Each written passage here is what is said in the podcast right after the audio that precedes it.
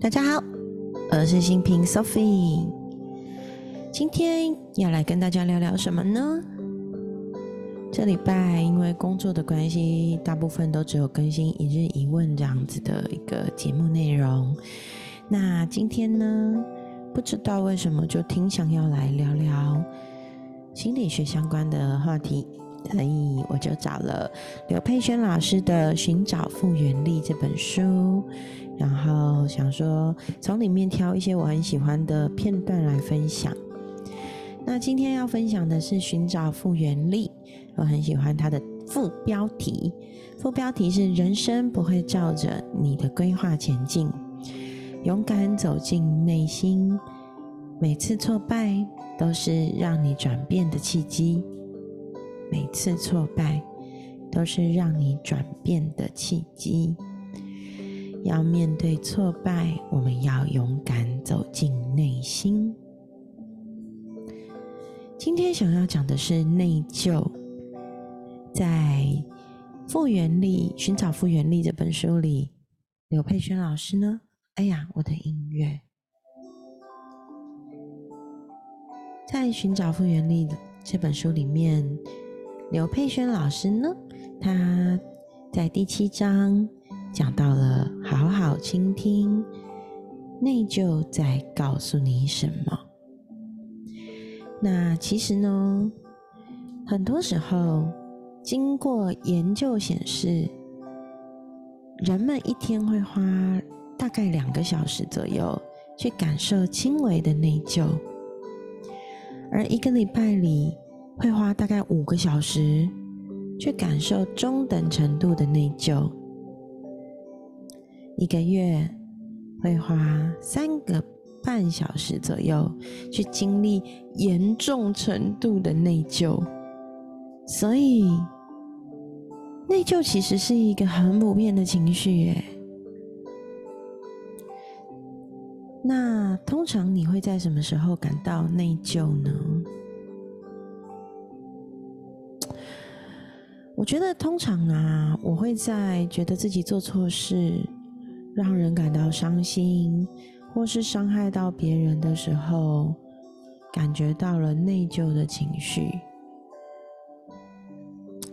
内疚的情绪产生的时候，我总是会想要去做些什么，想要道歉，想要弥补或是改善，或是做一些调整我自己行为的事情。可是。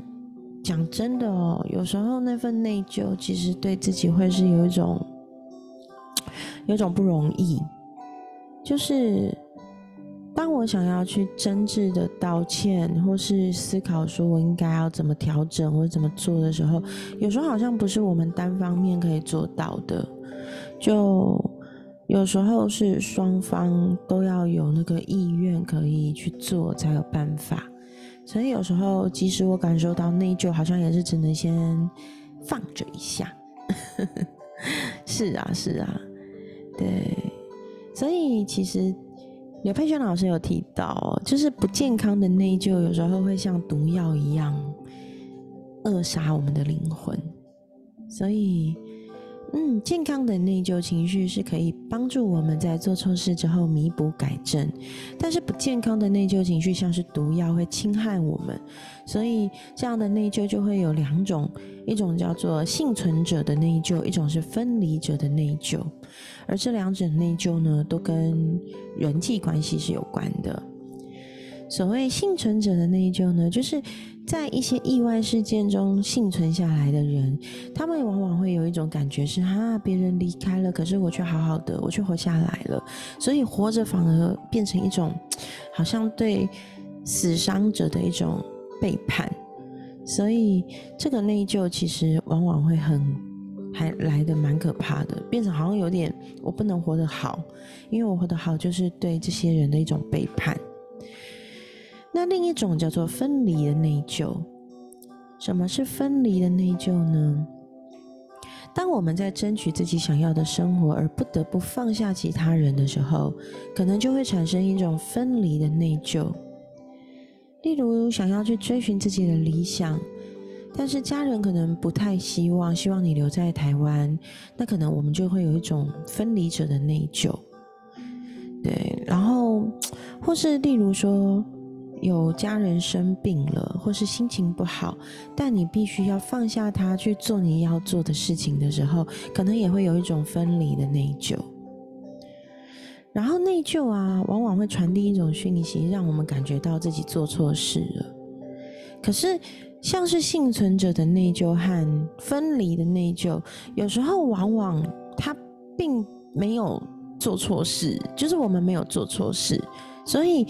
也很难去道歉或是做弥补，但是这样的密内疚就有点像是一个坏掉的警报器，会不断的哔哔作响，好像我们做错了，让我们无法去过真正想要过的生活，甚至会觉得说我不值得拥有美好的、过得好的日子，会甚至会觉得是不是应该要惩罚自己才是？所以，当我们。去倾听这一份内疚的情绪的时候，很重要的一件事情是，我们要去体会到什么事情对我们很重要，什么事情对我们很重要。如果在旅游的时候觉得抛下你的伴侣跟孩子会觉得内疚，我们就是表示知道亲密关系对我们很重要。可能我们必须要去安排一些其他的机会，跟伴侣还有孩子建立好好的连接。其实这一个点，就像是我最近工作比较有点忙，有点忽略我的另一半。讲真的，我也会有我的内疚。那我就要放下这些，去跟他们做好的连接。嗯，所以如果说对于自己拥有的资源感到内疚，那表示我们意识到这个世界上其实存在了一些不公义，而我们很在乎每个人都应该有相同的资源。如果对于我说出了伤害别人的话感到内疚，表示我很在意人跟人之间的相处。我明白我应该要尊重我眼前的这个人，所以。当我们能够仔细倾听内疚的声音，我们就能理解自己、认识自己的价值观，明白自己的在乎到底在哪里。那面对内疚的时候，我们应该要怎么做呢？佛教学者特普腾詹帕，他有一个解释，我觉得蛮酷的。他说：“当陷入内疚情绪的时候，我们会变得非常自我中心，因为内疚让焦点变成了我、我、我，好像世界限缩到只剩下自己。所以，在这个时候，如果我们可以帮助自己拓宽世界，把内疚转化成感激。”那我们可以先去看见跟承认自己很幸运，我拥有资源，所以我能有所选择；我拥有工作，所以我能开心的投入；我拥有自己想做的事情，自己想追求的目标。让我们先花一点时间去感受这些感激的情绪。感激能给我们能量，让我们采取行动，让我们向外延伸到别人，去把这些在乎用感激跟幸运转化成行动，继续往前走。那我们就能体会到那份内疚，即使很轻微或是很沉重。其实都在传递一个讯息，就是告诉我们哪些事情对我好重要。放下这些内疚带给我们负担的包袱，看见我在意的人、在意的事、在意的物、在意的一切，然后看见这份在乎。带着感恩跟感激，还有幸运，把它化为行动，继续往前行。啊，感谢刘佩轩老师这一篇好棒的文章。我们都要好好的去倾听内疚告诉我们的是什么。我女儿这时候打了一个喷嚏，也太可爱了。好哦，内疚啊，嗯，我的确会耶。我有时候会内疚于，当我在有情绪的时候。我身边的朋友想要帮助我走出情绪，但是我走不出去。其实这代表着我很在乎，想要帮助我的朋友。我有感受到他们对我的好，但是我暂时还无能为力。我想，我只要看见这份感激、感谢就够了。那如果真的暂时无能为力，我也能先照顾好自己的情绪，让自己慢慢走过这份情绪之后，继续往前进。嗯，这样想好像真的比较好过哎。我真的还蛮喜欢刘佩娟老师在《寻找复原力》啊，或是《疗愈从感受情绪开始》这些书里面那种那份温柔，那份温柔就好像一片。